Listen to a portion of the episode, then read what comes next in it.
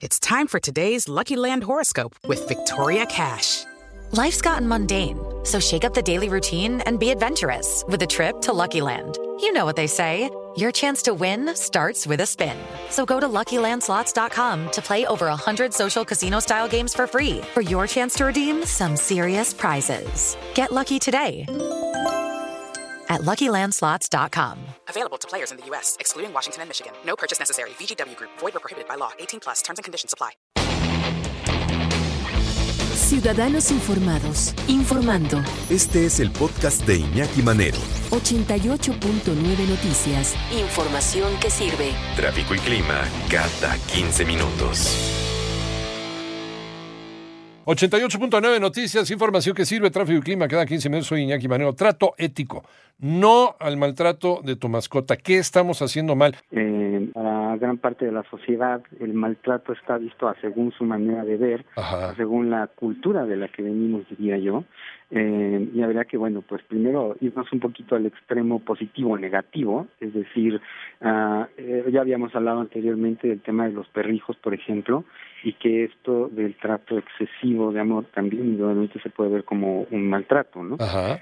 Yo creo que todo parte desde cómo venimos culturalmente eh, de la obtención de los animalitos como objetos eh, comprados de entrada, ¿no? Y ya desde que lo compro, pues ya lo veo como un algo que puedo pues usar y hacer ver lo que yo disponga, ¿no?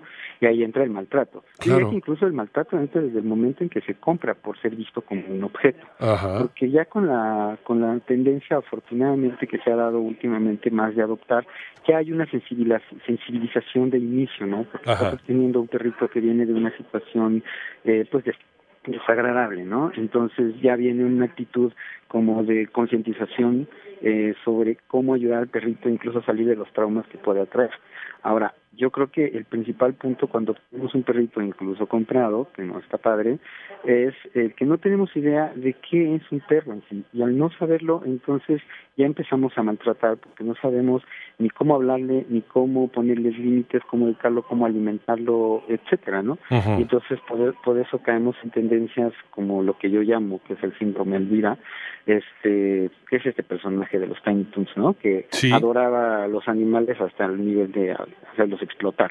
Eh. Entonces, este, que Ay. aquí insisto, ¿no? En lo que Hay- hay amores que matan.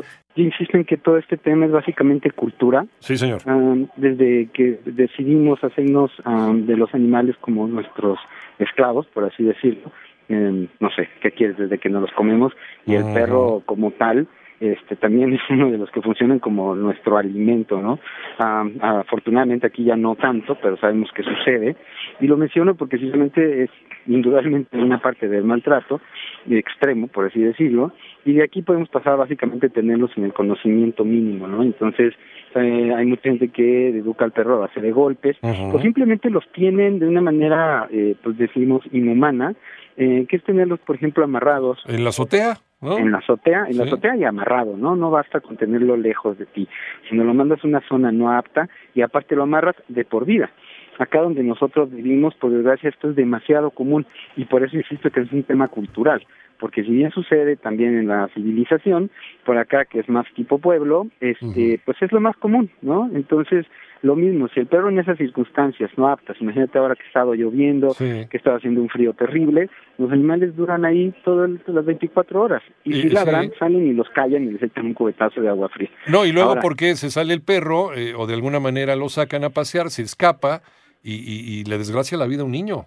No, bueno, o Porque sea, el animal ya lo hicieron. Animal y el animal puede también, la, la situación en la que estaba de maltrato, Claro. crear una, una actitud incluso agresiva, Agresiva, por a supuesto. alguien, entonces es juzgado y sacrificado de las peores es. maneras, ¿no? Así es, el perro es el asesino luego, ¿no?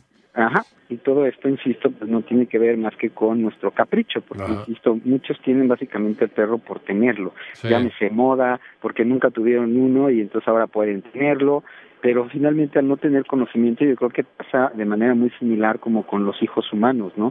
Los tenemos porque hay que tenerlos y luego no sabes qué hacer. En el primer Así momento es. que llora ya te pones mal y con los perros pasa lo mismo, pero tendemos una, con- una conducta mucho más agresiva, que es básicamente el sometimiento y el castigo extremo. Entonces yo creo que pues tiene que ver básicamente esto con que nos comprometamos al principio de todo con eh, aprender de lo que de, lo, del tema, ¿no? Yo, por ejemplo, voy a dar un curso a fin de año, este, al cual están invitados, hay, hay datos en mis redes sociales, en donde precisamente mi objetivo no es otro más que enseñarle a la gente a aprender a ladrar entender cómo piensa un perro desde, desde antes de obtenerlo, porque a lo mejor lo ideal es no obtenerlo y así ya no llegas al maltrato porque ya que lo tienes y empiezas a actuar mal, al final, al final lo que haces es juzgar al perro y entonces te deshaces de él de las peores maneras. ¿Sabes cuál es el problema? Que desde el momento en que cosificamos a un animal, no, no es un ser vivo, es una cosa. Desde el momento en que lo cosificamos, en ese momento es cuando empieza el maltrato. Entonces creo que esa actitud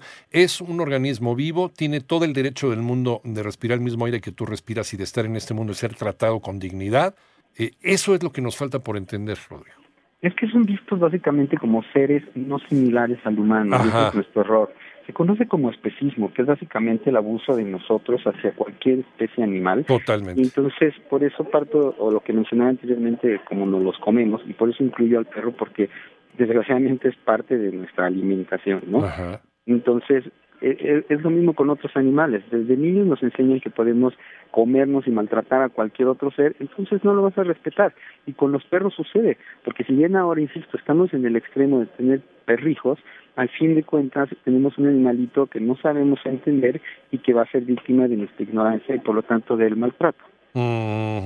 eh, eh, tú dices que desde el momento en que lo compramos, eh, precisamente por eso, ¿no? Porque lo estamos considerando como un juguete a la, hora de comprarlo. Eh, sí, desde luego se prefiere primero adoptar, adoptar al animal. ¿De qué manera es posible sensibilizarnos ante esto, Rodrigo? Sobre todo la gente que jamás ha tenido una mascota y que de repente dice, yo quiero entrar a la moda, ¿no? me, voy a, me voy a cambiar a la colonia condesa, entonces este, quiero tener un perro, ¿no?